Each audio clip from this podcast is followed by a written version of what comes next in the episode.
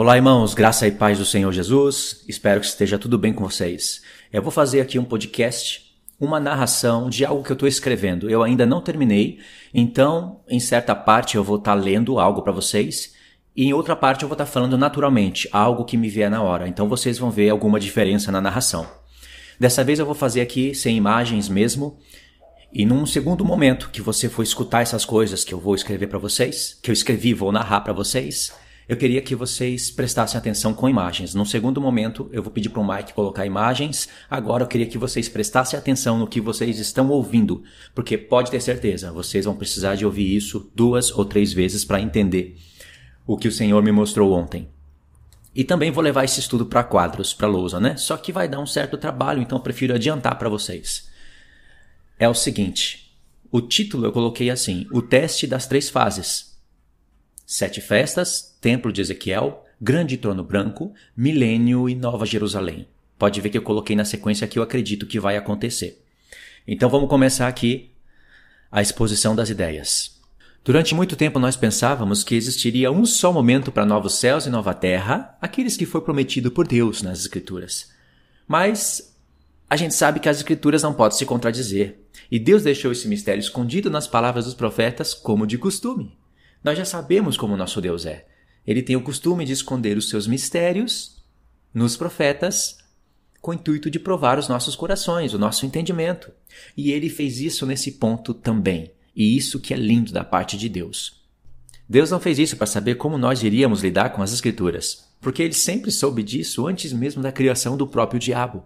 Mas ele fez isso para ficar registrado e testemunhado para nós mesmos, para isso ser levado em conta no tribunal de Cristo, onde receberemos algumas recompensas por nossas obras. Por isso que eu digo que Deus é muito lindo. Isso que Deus planejou através das Escrituras, irmãos, não é pegadinha para remover a nossa salvação. Porque a nossa salvação não depende de entendermos se a Nova Jerusalém desce já ou conforme está escrito em Apocalipse 20 e 21. Ou se o milênio é literal ou espiritual. Então esses testes espirituais de interpretações foram arquitetados dessa maneira com o fim de nosso entendimento ser posto à prova. Deus quer provar o nosso entendimento e quer achar ele aprovado ou reprovado em alguns pontos. Eu vou explicar melhor o que eu quis dizer sobre isso. Pedro foi o apóstolo escolhido para dar início a esse teste, no que diz respeito novos céus, nova terra, milênio, trono branco e por aí vai. Vamos ler o que Pedro disse em 2 Pedro 3, do 7 ao 10. Ora, os céus que agora existem e a terra, pela mesma palavra, têm sido entesourados para o fogo, estando reservados para o dia do juízo e a destruição dos homens ímpios. Há, todavia, uma coisa, amados, que não deveis esquecer: que para o Senhor um dia é como mil anos, e mil anos como um dia.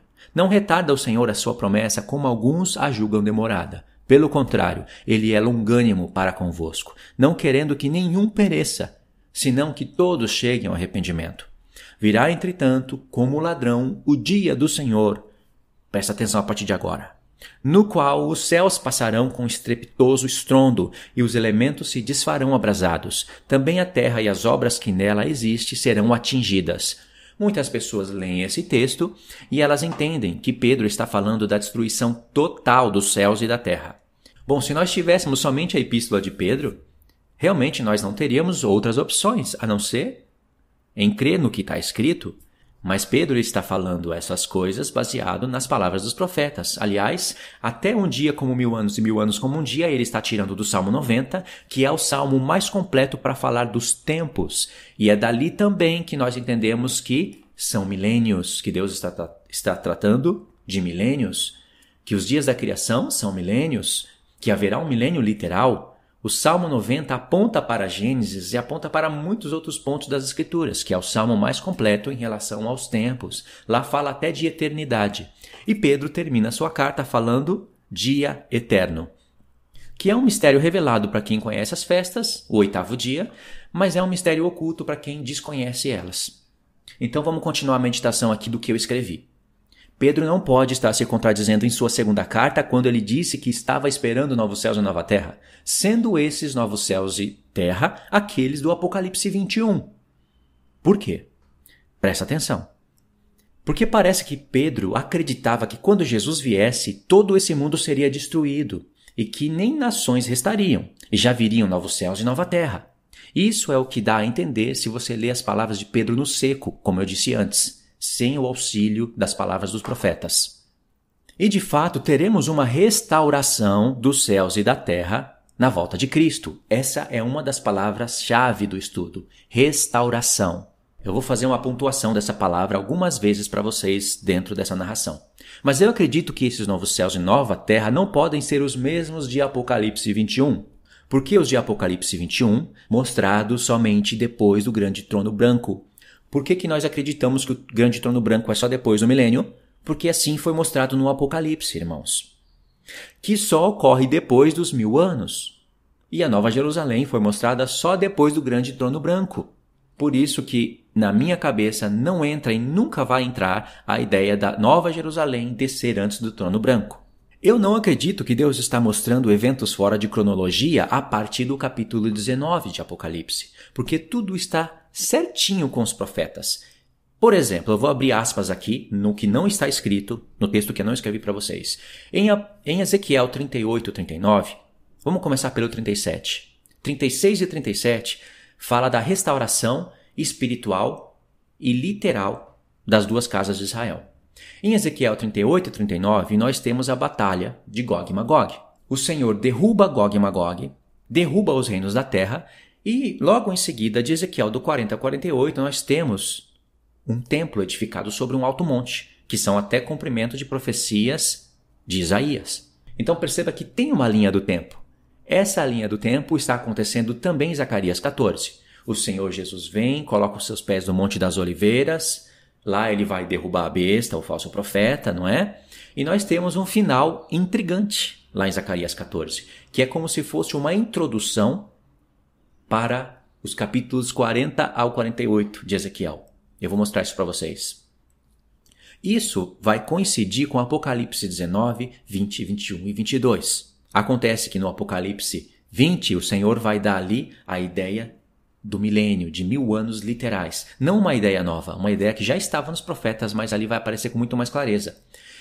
Em Apocalipse 19, o Senhor derruba Gog e Magog, a besta e o falso profeta, que é o que está acontecendo em Ezequiel 38 e 39. Em Apocalipse 20, nós temos o reino milenar, Satanás sendo preso por mil anos e Cristo reinando por mil anos, o que vai coincidir com Ezequiel do 40 ao 48. O profeta Ezequiel não foi além disso, não profetizou a soltura de Satanás e os eventos que ocorrerão após os mil anos. O Apocalipse foi além. Ele explicou que Satanás tem que ser solto por pouco tempo, juntar de novo as nações dos quatro cantos da terra Gog e Magog, porque haverá ainda muitos descendentes de Adão e de Noé, para uma rebelião final, para tudo ser resolvido no trono branco.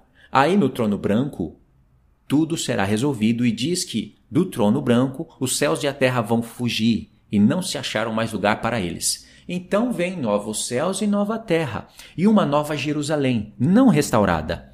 E aqui de novo eu pontuei a palavra restauração. Então, irmãos, mediante essas coisas, nós temos duas opções a escolher. Primárias, duas opções primárias. Vou falar ela para vocês. Opção número 1: um, cancelar o milênio literal, que é a linha milenista. Se você cruzar 2 Pedro 3, do verso 7 ao 10, com Apocalipse 21, e não ser muito simpatizante das palavras dos profetas, você vai achar uma, uma aparente contradição nas palavras de Pedro com Apocalipse 21 e vai optar por espiritualizar o milênio. E aí você vai ter que espiritualizar muitos textos, não somente do Novo Testamento, como o primeiro e segunda ressurreição, como também muitos textos dos profetas para sustentar a ideia.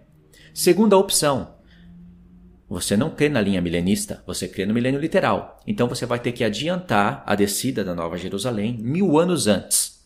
Como assim? Bom, aqui eu separei quatro pontos para você refletir se realmente quer ser a milenista. Vamos pensar primeiro na primeira opção: cancelar o milênio literal. A opção número 1 um deixa a aparência de 2 Pedro 3, do 7 ao 10, não entrando em choque com Apocalipse 21. Já que Jesus vem, tudo é destruído, vem novos céus e nova terra, não tem milênio literal coisa nenhuma, tudo se resolve ali no trono branco, que vai acontecer já, e pronto, tudo está feito. Engolimos muitas e muitas profecias. Praticamente jogamos no lixo. Mas essas coisas têm consequência. A primeira dela é anular o milênio literal. E se você não conhece o mistério das sete festas, dos tempos determinados, o teste acaba para você aí nessa fase. E aí vem as consequências para você sustentar essa afirmação. Que eu acredito que serão muitos trabalhos que serão queimados no tribunal de Cristo. Não passarão pelo fogo. Separei aqui quatro pontos dessa linha que nós estamos falando. 1. Um, você terá que espiritualizar dezenas de textos literais dos profetas e simplesmente fingir que muitos outros não existem. E também terá que inventar vários argumentos contraditórios para dar sentido a um reinado de Cristo exatamente nesse momento nesse mundo caótico, o que deixaria o Rei das Nações totalmente fraco diante dos olhos das nações. Porque afinal, irmãos, o que Cristo está fazendo uma vez que Satanás faz a festa nesse mundo por quase dois mil anos? Que rei que é esse? Mas o que nós podemos ver em Apocalipse 11, a partir do verso 15, é que Jesus só assume o seu grande poder e passa a reinar no toque da última trombeta. Ou seja, ele, ainda que é o Todo-Poderoso, tem um reino ele não assumiu o seu grande poder, senão o mundo não estaria como está, e não passou a reinar ainda. Afinal, em Zacarias 14 diz que ele só vai começar a reinar quando ele colocar os seus pés no Monte das Oliveiras. É muito claro as palavras do Apocalipse quando você olha para os profetas. Bom, e aí começam a surgir várias heresias que certamente serão reprovadas no tribunal de Cristo. Esse foi o ponto 1. Um. Vamos para o ponto 2. Terá que dizer que mil anos só aparece pela primeira vez no livro de Apocalipse o que é mentira. E continuar dizendo que isso tem que ser interpretado como um tempo simbólico. Aqueles decapitados pela besta, que reviveram e reinaram com Cristo por mil anos, terá que ser no tempo de Nero, aquela decapitação. E a besta terá que ser o próprio Nero. E os decapitados já deveriam estar ressuscitados no céu, reinando por quase dois mil anos, que no caso seriam mil anos. E tem muita gente que acha essa interpretação totalmente coerente. Bom, na minha opinião, isso eu chamo de bizarrice teológica. Ponto 3. Quando alguém te apresentar a revelação das sete festas e a conexão que existe entre a sétima festa, que é a festa dos tabernáculos, que está em Zacarias 14, e o sétimo dia da criação, o verdadeiro e grande sábado, e que isso fecha com o milênio de Cristo, você terá que rejeitar todas essas conexões caso queira continuar crendo igual essa suposta interpretação amilenista. Se você acredita nas sete festas e entende todas essas conexões, você não deve estranhar quando você apresentar isso para um calvinista milenista e ele jogar tudo isso fora somente para continuar crendo como ele acredita crer. Mesmo que ele não consiga explicar nada do que você está perguntando, ele não vai dar crédito. Ponto 4. Terá que fazer uma mutilação em vários textos dos profetas Isaías e Zacarias para não dar pé para um reino literal no qual ainda existiria a morte, para ela ser lançada no lago de fogo após o trono branco. Ou seja, após os mil anos, como diz Apocalipse 20. Agora vamos para a opção número 2, que seria aquela adiantar a descida da Nova Jerusalém mil anos. É o que muitas pessoas estão fazendo. Por exemplo, você tem o testemunho das sete festas de Deus e não quer anular a conexão entre os dias da criação, os milênios e as festas, e não quer se tornar totalmente incoerente como essa linha apresentada acima, a linha milenista. Mas por algum motivo, você não entende o que Pedro disse em sua segunda carta e prefere escolher adiantar a descida da Nova Jerusalém mil anos antes do que foi mostrado na linha do tempo que existe nos capítulos 19 ao 22 de Apocalipse porque vai ser preciso você alterar ali a linha do tempo, alterar as sequências que foram mostradas. Se o trono branco foi mostrado depois dos mil anos, você vai concordar com isso até aí. Mas a Nova Jerusalém, que foi mostrada depois de tudo ser resolvido no trono branco, você vai ter que pegar ela e jogar antes do trono branco e antes do milênio. E você vai se encontrar com várias dificuldades para você continuar sustentando isso. Vamos lá. Porque se você escolher essa opção, vai se encontrar com o desafio de Ezequiel do 40 ao 48, onde tem um volume colossal de textos com as medidas de um templo, de altares de sacrifícios, de leis para sacerdotes que devem se casar, comer, beber e que são homens mortais ainda. E se você for fiel ao que está querendo propor para a Igreja de Cristo, você vai ter uma missão impossível de espiritualizar todas aquelas ordenanças ou seja, você vai apenas dizer que aquilo tudo já foi ou que tudo aquilo é Cristo. Simplesmente assim. Oito capítulos nos quais o Espírito Santo gasta tempo, você vai dizer que tudo é Cristo. Ou vai dizer que tudo aquilo já foi, ou que tudo aquilo é a própria Nova Jerusalém. Você pode enganar algumas pessoas que não gostam de ler, mas pessoas que gostam de ler, que passaram os seus olhos dos capítulos 40 ao 48, você não vai conseguir enganar. Então eu acredito que aí acaba a sua fase, amigo. Chegou o fim para o seu desafio, pois você não foi capaz de explicar todos os 260 textos dessa história de Ezequiel, do 40 ao 48 desceu a Nova Jerusalém na terra no início do milênio, e aí, segundo a minha visão, não terá como explicar como o Egito vai subir a Jerusalém de ano a ano para adorar o rei na festa dos tabernáculos, como está em Zacarias 14, porque se essa cidade desce do céu no início dos mil anos, não teremos mais a terra do Egito. A Nova Jerusalém vai ocupar todo aquele território e uma grande parte da Síria. E muitas outras profecias que eu nem vou mencionar aqui não serão cumpridas. Outro ponto no qual eu acredito que você ficará preso é o seguinte. Nós temos vários textos dos profetas, de vários profetas, profecias onde sacerdotes do Senhor estarão plantando vinhas e comendo dos seus próprios frutos, se fartando, até mesmo se casando com mulheres virgens da tribo de Levi. E sabemos que isso não é possível para os sacerdotes glorificados. Pois, como o Senhor Jesus disse, os filhos da ressurreição não se casam e nem se dão em casamento. Eu não vou colocar aqui, irmãos, todas as referências, mas eu já falei isso em vários vídeos, há quase um ano atrás eu já venho falando disso. Ezequiel 28, Ezequiel 36 e 37 mostram ali sacerdotes que estão comendo e bebendo. Textos de Isaías mostram povos que são eleitos do Senhor, nação bendita, que no milênio estão comendo e bebendo casando e se dando em casamento, e não são nações que restaram. Deus chama eles de eleitos do Senhor, sacerdotes do povo do nosso Deus. Deus está tratando esse mistério nas Escrituras, assim como ele fala de sétimo milênio e de eternidade junto nos mesmos textos, assim também Deus está tratando de sacerdotes rebaixados e sacerdotes glorificados nos mesmos textos. Mas isso é um mistério que o Senhor deixou. O Senhor não vai separar cada assunto no seu ponto. Ele não vai entregar tudo de bandeja.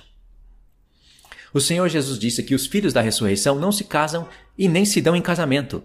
Será que o Senhor Jesus não leu Ezequiel do 40 ao 48, onde tem sacerdotes se casando e se dando em casamento? Já que aqueles sacerdotes de Ezequiel do 40 ao 48 tudo é Cristo, então ali teria que ser igreja. E aqueles sacerdotes não são chamados de reis. Eles estão casando e se dando em casamento. Então, irmãos, nesse caso aqui, você passou da fase 1, fez muito bem, não é amilenista, deixou o amilenismo de lado e chegou na fase 2 e parou aí. Para você fez todo sentido mudar a linha do tempo de Apocalipse 19 a 21, alterou ali a sequência dos fatos. Colocou a Nova Jerusalém antes do grande trono branco, anulou todo o templo de Ezequiel, Uns dizem que foi no passado, outros dizem que tudo é Cristo, simplesmente finge que essas coisas não fazem sentido.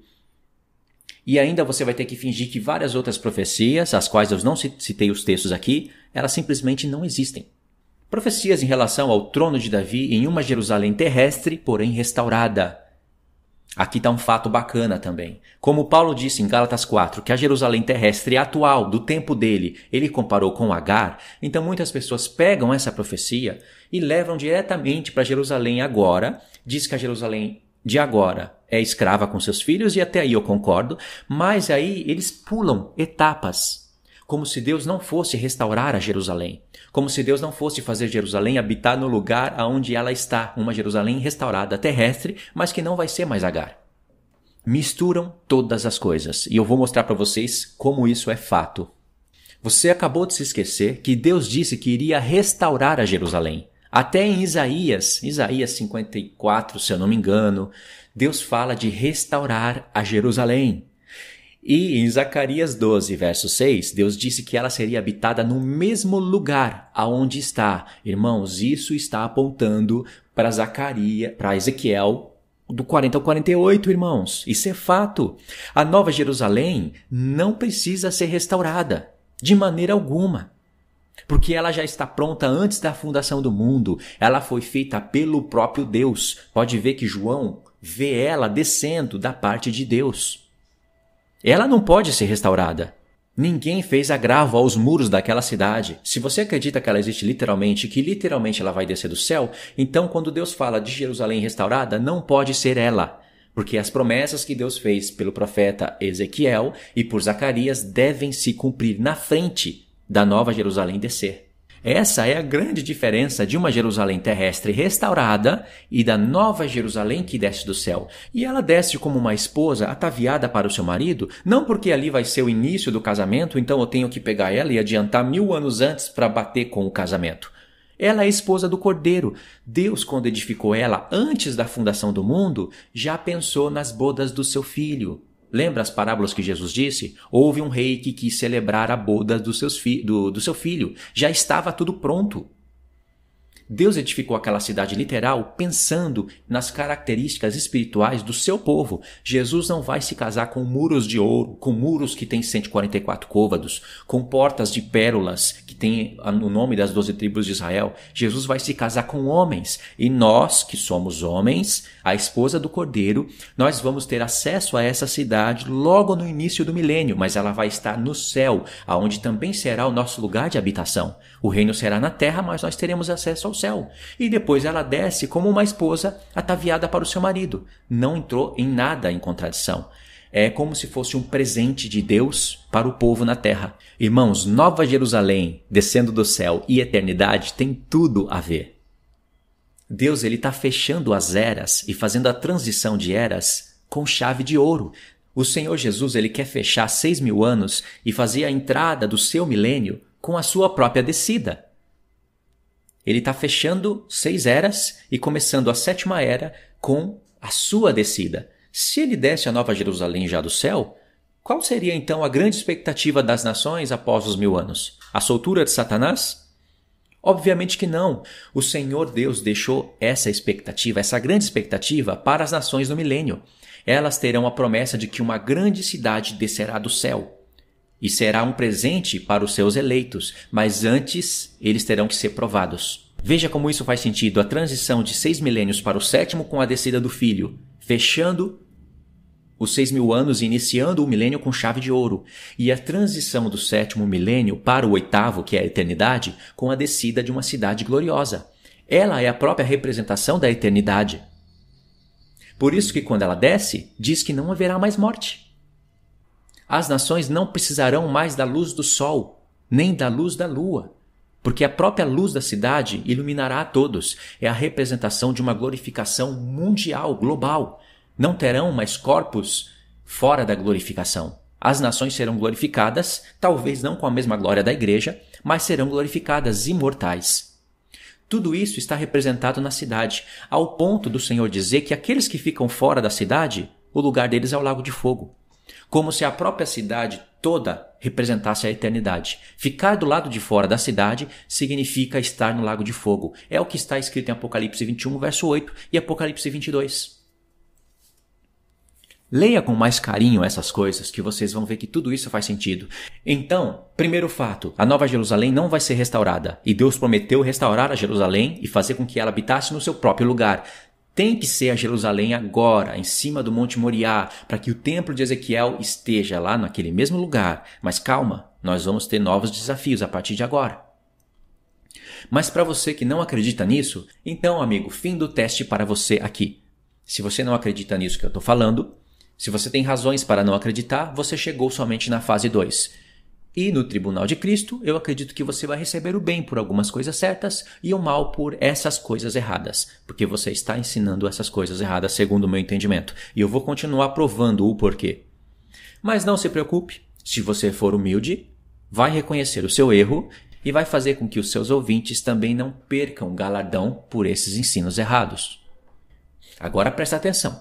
Se você decidir não anular o milênio literal e nem o tempo do templo de Ezequiel, entendendo que todas essas profecias devem se cumprir, exatamente como está escrito, então você passa da fase 2 para a fase 3, aquela do título do vídeo.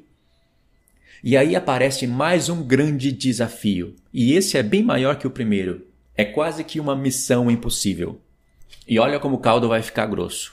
Como você vai explicar para o povo que no milênio haverá sacerdotes rebaixados. Como assim sacerdotes rebaixados? Eu nunca ouvi falar disso. Bom, na palavra de Deus nós temos sacerdotes segundo a ordem de Arão, que nos remete à antiga aliança, sacerdotes segundo a ordem de Zadok, que nos remete ao milênio, porém sacerdotes rebaixados, ou seja, não é retroceder para a antiga aliança, porque coisas que nós vemos em Ezequiel do 40 a 48 são diferentes de eventos que nós vemos lá no livro da lei. E nós temos sacerdotes segundo a ordem de Melquisedeque. Só aqui nós temos três ordens de sacerdócio. E talvez você não conheça isso. Isso é muito lindo. Isso é glorioso.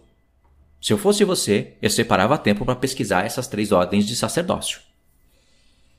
Então, como você vai explicar para as nações essas coisas? Como você vai explicar para a igreja hoje, sem anular o único e verdadeiro sacrifício de Cristo? Que no milênio haverá sacrifício pelos pecados das nações. Como você vai sair dessa com sucesso? Você vai mesmo escolher retroceder para a antiga aliança em pleno milênio? Primeiro, coisas que vocês estão vendo em Ezequiel do 40 ao 48 são eventos semelhantes aos que estão escritos no livro da lei, mas não são os mesmos. Você não está vendo a arca da aliança lá no templo de Ezequiel. Por que, irmãos? Porque a arca da aliança era um objeto principal usado para a expiação dos pecados, que apontava para Cristo. Quando Cristo vier, a nossa expiação estará completa. Os sacerdotes glorificados estarão recolhidos pelo Senhor. Pronto, não precisa mais de arca da aliança. Lá você também não está vendo o menorá, nem a mesa dos pães da proposição. Porque esses são eventos que apontam para a obra do sacrifício de Cristo, irmãos. Podem ver que até aquela organização da menorata do lado esquerdo, a mesa dos pães da proposição do lado direito, o altar de ouro no centro e a arca da aliança um pouco mais para frente, antes disso, tendo o altar de bronze, forma o sinal da cruz. Tudo isso aponta para a obra da redenção de Cristo que estará completa na igreja. Agora, o tempo do milênio se você considerar que existe templo de Ezequiel e sacrifício pelos pecados, é uma outra era, irmãos, outro evento, de maneira que coisas que estão no livro da lei apontariam para Cristo, para o que Cristo haveria de fazer, e coisas que estarão acontecendo dentro do milênio no templo de Ezequiel apontariam para o que Cristo já fez, e aí a história muda, irmãos, e não contradiz a grande carta dos Hebreus, porque eu não seria louco de contrariar um grande ensino daquele.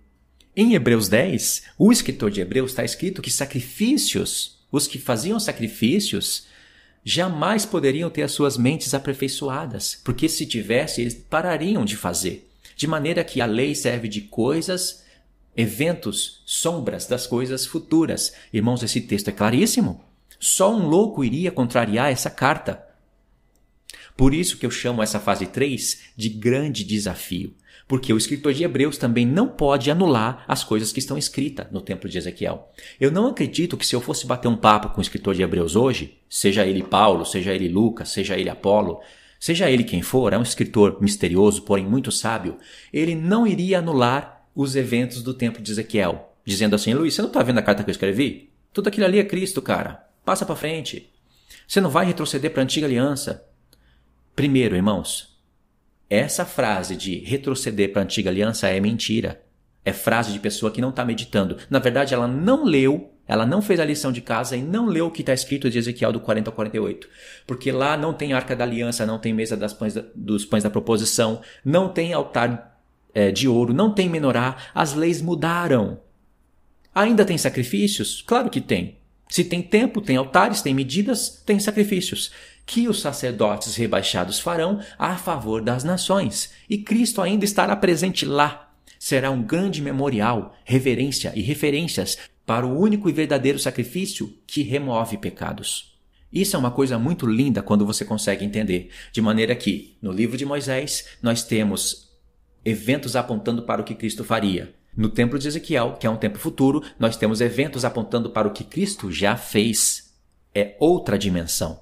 Antiga aliança e nova aliança em 3D na sua frente. E quando eu disse antiga aliança é aspas. Isso é um termo que foi usado não com tanto cuidado, porque não podemos falar antiga aliança de novo, porque as coisas que estão lá no templo de Ezequiel não podem ser chamadas de antiga aliança. Espiritualizar tudo aquilo é uma missão realmente impossível. Meu amigo, como você vai espiritualizar sacerdotes cortando o cabelo como convém? Como você vai espiritualizar Deus falando para eles se casarem com viúvas? Ou seja, se tem viúva, tem morte. Com mulheres da tribo de Levi. Como você vai espiritualizar as repartições de terra que estão em Ezequiel 47? Porque uma coisa é fato: se não tem templo de Ezequiel, então tem que ter a Nova Jerusalém na terra. Se a Nova Jerusalém está na terra, não tem como repartir terras, não tem como todas as nações fazerem parte das tribos de Israel, se naturalizarem as tribos para se cumprir a profecia de Ezequiel 47. Não tem como mais o Egito subir para adorar o Senhor na festa dos tabernáculos, porque não tem mais Egito. Não tem mais como na Grande Babilônia tá lá espinhos, abrolhos, animais e homens não habitando lá, porque a Nova Jerusalém vai tomar o território da antiga Babilônia. Muitas profecias não vão se cumprir, irmãos. Por isso mesmo que eu aceitei esse grande desafio da fase 3. E dentro da fase 3, você também tem essa seguinte opção. Aspas. É essa opção que lá na casa do irmão Pedro, do canal ID, lá no Rio de Janeiro, nós começamos a propor para o povo.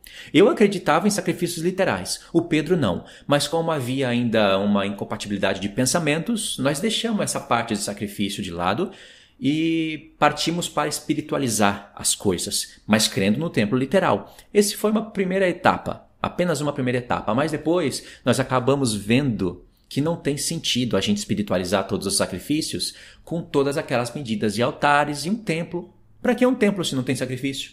E se não é a Nova Jerusalém e é o templo de Ezequiel, para que aquilo? Então hoje, com o auxílio do pensamento do irmão Igor, o irmão Pedro e eu, hoje a gente consegue ter explicações mais exatas para essas coisas da fase 3. Então, fecha aspas, voltando. A gente acreditava no templo literal, mas quando chegava na parte dos sacrifícios, a gente espiritualizava tudo. Ok, não seria difícil, irmãos, espiritualizar tudo em Cristo, uma vez que a gente sabe que todos os sacrifícios, derramamentos de sangue, apontavam para o único e verdadeiro sacrifício, que é o sacrifício de Cristo. Acontece que no templo de Ezequiel não fala só de animais, fala de sacerdotes, de como eles devem se vestir, cortar cabelo, agir, como eles devem fazer pelas nações tem altares e todas as medidas. O espaço de um altar para o outro, de uma câmara para outra. Tem cozinhas. Para que, que tem cozinhas? Por que, que Deus gastou tempo falando de cozinhas, irmãos? O que, que vai ser a cozinha? Onde estão os frutos do Espírito Santo? E as nações que devem entrar por uma porta e sair pela outra? A nação que entra pela porta do sul deve sair pela porta do norte? E essas leis, como que eu vou espiritualizar tudo isso? e as leis das festas fixas que estarão acontecendo no milênio? Ou seja, nós vemos realmente que tem alguma semelhança com o livro da lei, mas não são os mesmos eventos. A questão de espiar os pecados das nações é diferente. Não é porque elas dependem de sangue de animais para terem os seus pecados espiados, mas é porque aquilo fará menção ao sacrifício de Cristo, apontando não para algo futuro, mas para algo que já foi realizado. Irmãos, as nações vão continuar comendo carne, vão continuar matando animais, Deus não quer que seja feito como se faz hoje. É uma outra dimensão. Ele quer que seja feito tudo em reverência e referências a Ele. Então toda carne que vai ser comida vai ser comida em nome do Senhor. Todas as primícias continuarão sendo entregues ao Senhor, e ainda será o sangue de Cristo o autor de todas aquelas realizações. Não é verdade? Por que Deus falaria tanto de um templo e de tanta simetria no templo se ele jamais iria existir? Se na verdade tudo aquilo seria Nova Jerusalém? Qual é o sentido de Ezequiel do 40 ao 48 então?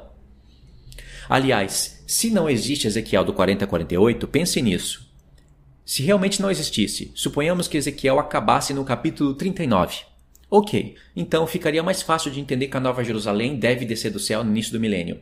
Quando você olha para a Nova Jerusalém, as medidas da Nova Jerusalém e converte elas em números atuais, que é o que o Espírito Santo estava esperando que nós fizéssemos, porque ele sabia que hoje nós iríamos fazer contas, nós iríamos saber de números, nós iríamos fazer cálculos. Por isso que ele deixou as medidas da cidade, não só no espiritual, mas também no literal. Você vai ver que a cidade foi apresentada para a gente como 12 mil estádios de largura, comprimento, altura, ela é um cubo, mas para calcular a área, nós iríamos entender os números, o tamanho dela.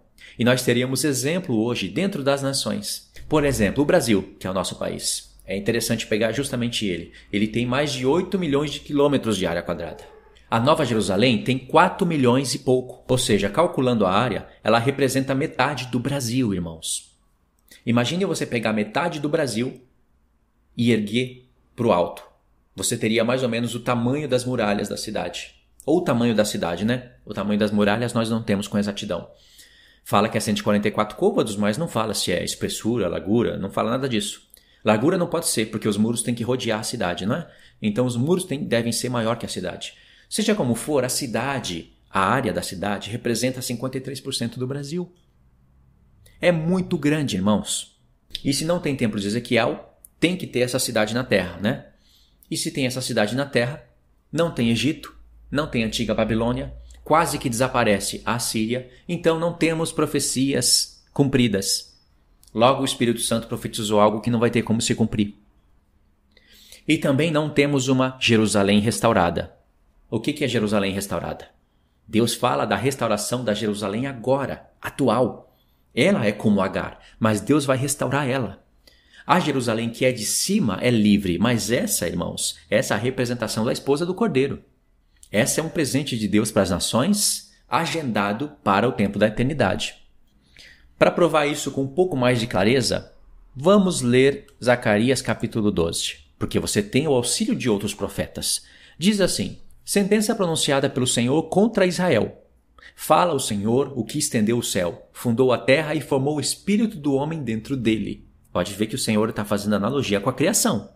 E a criação fala de restauração, não é? O Senhor criava, mas ele criava pensando em restauração. Até a entrada do sétimo dia da criação vai ser com restauração, um céu restaurado, a terra restaurada. Não vai ser um novo céu e uma nova terra como aqueles de Apocalipse 21. Porque diante do trono branco, céus e terra que existiam antes desaparecem, não são achados mais lugar para eles. Como nós sabemos que os eventos das sete trombetas e das sete taças vão abalar os poderes do céu e destruir a terra, então o Senhor Jesus vai restaurar por isso que eu disse que uma das palavras-chave é restauração. Verso 2: Eis que eu farei de Jerusalém um cálice de tontear para todos os povos em redor e também para Judá, durante o sítio contra Jerusalém. Está falando da terrestre, agora, atual. Naquele dia falei de Jerusalém uma pedra pesada para todos os povos. Todos os que arguerem se ferirão gravemente, e contra ela se ajuntarão todas as nações. Agora presta atenção no verso 6. Naquele dia, porei os chefes de Judá como um braseiro ardente debaixo da lenha e como uma tocha entre palha. Eles devorarão a direita e a esquerda, e a todos os povos em redor. E Jerusalém será habitada outra vez no seu próprio lugar, em Jerusalém mesma. Aqui não está falando de uma Jerusalém que desce do céu, irmãos. Está falando de uma Jerusalém restaurada. Como diz o profeta Isaías também. Aí o verso 9 diz o seguinte: Naquele dia procurarei destruir todas as nações que vierem contra Jerusalém, porque o Senhor está defendendo a Jerusalém agora. Não está defendendo essa Jerusalém para vir uma outra do céu e esmagar a atual. Obviamente que não. Verso 10, aqui que fica interessante. E sobre a casa de Davi e sobre os habitantes de Jerusalém derramarei o espírito de graça e súplicas, e olharão para aquele a quem traspassaram pranteá-lo-ão como se pranteia por um filho unigênito, e chorarão por ele como se chora amargamente pelo primogênito. Irmãos, uma mãe só chora amargamente por um filho primogênito quando perde ele. Agora eu vou fazer uma pergunta para você. Primeira pergunta.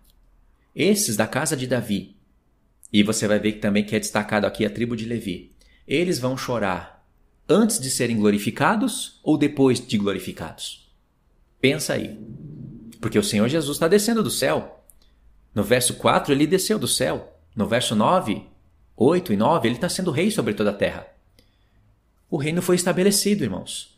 E um espírito de graça e súplica foi derramado sobre aqueles que negaram o Senhor. Mas esses daqui, eles não estão indo para o lago de fogo. A gente sabe por quê? Porque eles não colocaram a marca da besta. Mas eles não estão glorificados. Eles estão chorando porque não creram que Jesus era realmente o Messias esperado. Eles estão chorando por ter perdido a promessa de um sacerdócio celeste. Esses são judeus e levitas que estão sobrando, irmãos. São aqueles que vão fazer parte de um sacerdócio rebaixado. Por isso que a palavra está falando que eles estão chorando. Eles não estão chorando de alegria porque vão ser glorificados, ou estão chorando porque foram glorificados. Não haverá choro nos glorificados. Pode ver que diz o texto: olharão para aquele a quem traspassaram. Tá vendo? São pessoas que realmente negaram o Senhor Jesus, mas porque eles não colocaram a marca da besta, por isso que eles estão recebendo espírito de graça e de súplica, Deus está levando isso em justiça, e eles entrarão no reino do Senhor. E o verso 11 diz: Naquele dia será grande o pranto em Jerusalém. Não tem nada de Nova Jerusalém aqui. Como o pranto de Haddad Rimor no vale do Megido. A terra planteará cada família à parte, a família da casa de Davi à parte, as suas mulheres à parte, a família da casa de Natã à parte, e suas mulheres à parte, a família da casa de Levi à parte, e suas mulheres à parte e todas as demais famílias à parte. Tá vendo? Estão chorando. Choro de amargura. E por que que eles não foram para o lago de fogo? Zacarias 14 que vai explicar isso pra gente. Diz assim: Eis que vem o dia do Senhor em que os teus despojos se repartirão no meio de ti, porque eu ajuntarei todas as nações para a peleja contra Jerusalém, e a cidade será tomada, e as casas serão saqueadas, as mulheres forçadas. Eu entendo isso daqui como realmente as mulheres serão estupradas. Metade da cidade sairá para o cativeiro. Mas o restante do povo não será expulso da cidade. Tá vendo? Esse restante é aquele de Zacarias 12, que resistiu até o fim, não negou o Deus de Israel, nem vendo os seus filhos sendo cativos, as suas mulheres sendo forçadas, a cidade de cativeiro, eles não negaram o Deus de Israel. E Deus vai levar isso em justiça, não para eles serem sacerdotes glorificados. Porque se eles tivessem aceitado o Senhor há alguns anos atrás a esse evento e tivessem sacerdotado as nações, eles seriam reputados como sacerdotes celestes. Esse é o mistério das Escrituras. Verso 3: Então sairá o Senhor e pelejará contra essas nações, como pelejou no dia da batalha. Aqui nós estamos lendo Ezequiel 38 e 39, irmãos. Naquele dia estarão os seus pés sobre o Monte das Oliveiras, que está de frente de Jerusalém para o Oriente. Ok? Ezequiel 38 e 39, aqui é a batalha de Gog e Magog. Nós estamos olhando aqui para Daniel capítulo 7. Os dez chifres unidos e o chifre pequeno já se levantando no meio do povo, e o ancião de dias vindo e fazendo justiça contra eles. Fazendo justiça pelos seus santos, né? Verso 9: O Senhor será rei sobre toda a terra. Aqui tem que ter toque de trombetas. Naquele dia, um só será o Senhor, um só será o seu nome. Presta atenção no verso 14, que aqui vai cair a ficha. Também Judá pelejará em Jerusalém, e se ajuntarão as riquezas de todas as nações circunvizinhas, ouro, prata e vestes em grande abundância. Para quê? Se a nova Jerusalém desce do céu, para que essas coisas? São inúteis. Verso 16. Todos os que restarem de todas as nações que vieram contra Jerusalém subirão de ano a ano para adorar o Rei, o Senhor dos Exércitos, e para celebrar a festa dos tabernáculos. Irmãos, eles vão subir aonde? Na Nova Jerusalém. Impossível, porque Deus está falando que vai restaurar ela. Em Zacarias 12, verso 6, ele disse que vai restaurar e ela vai habitar no seu próprio lugar, lá mesmo. E tem que ter Egito para subir até a festa dos tabernáculos. A Nova Jerusalém faz é, não existir mais a terra do Egito, se ela desce do céu. Verso 17. Se alguma das famílias da terra não subir a Jerusalém para adorar o rei, o Senhor dos Exércitos, não virá sobre ela a chuva. Se a família dos egípcios não subir, não vier, não cairá sobre eles a chuva, virá a praga com que o Senhor ferirá as nações que não subirem a celebrar a festa dos tabernáculos. Verso 20.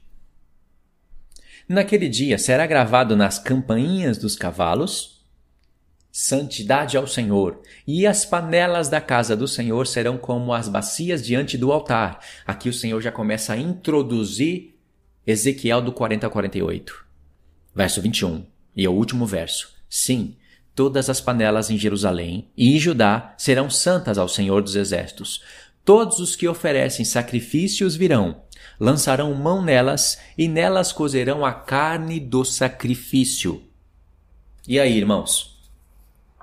Vamos fazer um show de espiritualidade aqui? Quem são as panelas? Esse é justamente o desafio da fase 3. Quem são as panelas? Quem são aqueles que vêm e oferecem os sacrifícios? Quem são as carnes? A panela é Cristo, as carnes são Cristo, Jerusalém é a Nova Jerusalém, o Egito vai estar dentro da Nova Jerusalém e ele vai subir de lá mesmo as carnes do sacrifício. Não pode, porque a gente não pode retroceder para a antiga aliança. Tá tudo errado. Primeiro, não tem ninguém retrocedendo para a antiga aliança. As leis que estão de Ezequiel do 40 ao 48 são leis renovadas em uma nova Jerusalém, nova porque foi restaurada, não naquela que desce do céu.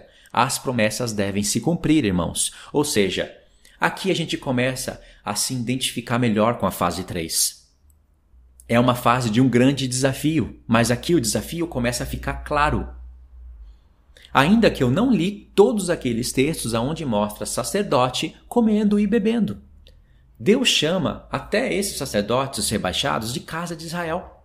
Mas a gente mistura tudo. Irmãos, a primeira etapa da revelação do Senhor era fazer com que a gente entendesse as duas casas de Israel. Mas existe uma terceira casa que é o que eu tenho falado nos vídeos.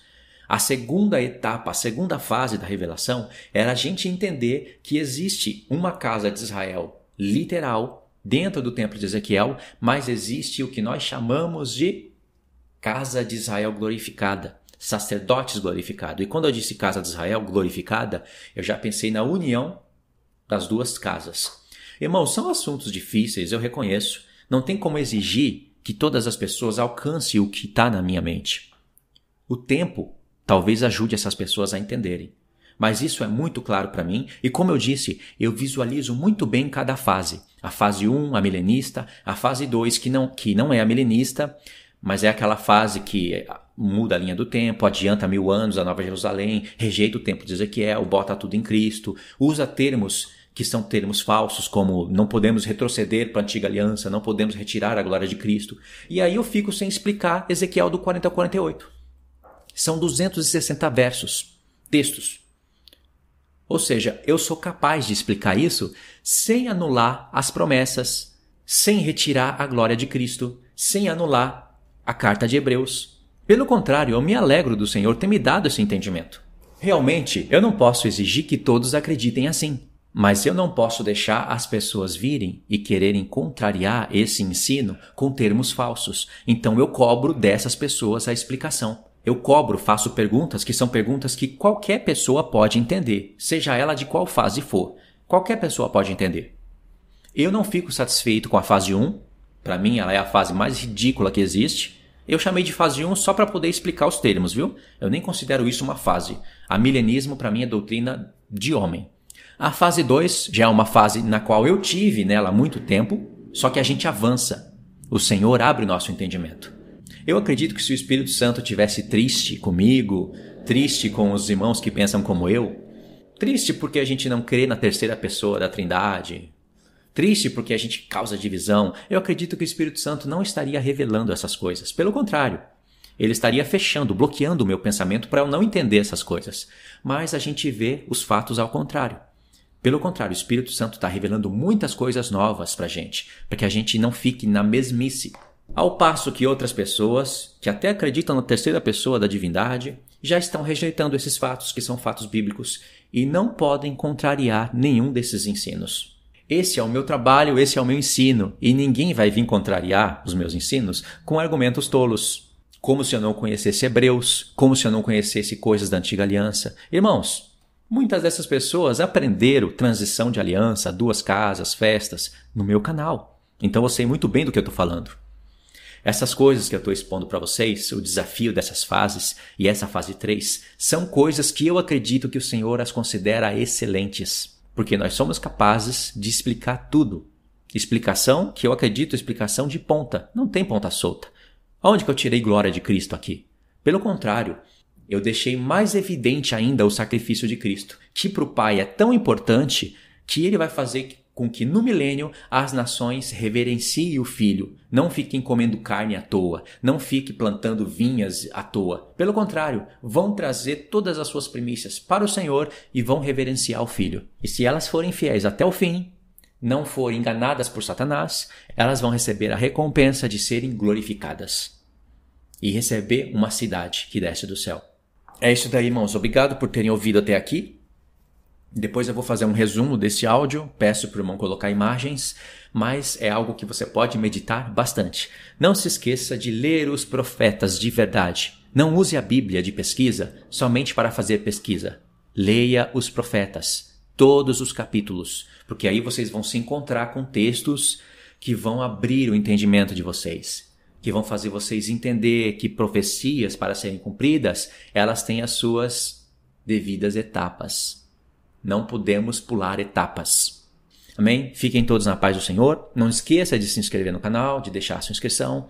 Agradeço os irmãos que têm me ajudado, os irmãos, as irmãs que têm contribuído no meu grupo.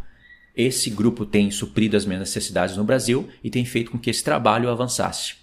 Preciso me esforçar um pouco mais e vou me esforçar ainda mais para que essa palavra alcance as nações. Fiquem todos na paz do Senhor. Deus abençoe.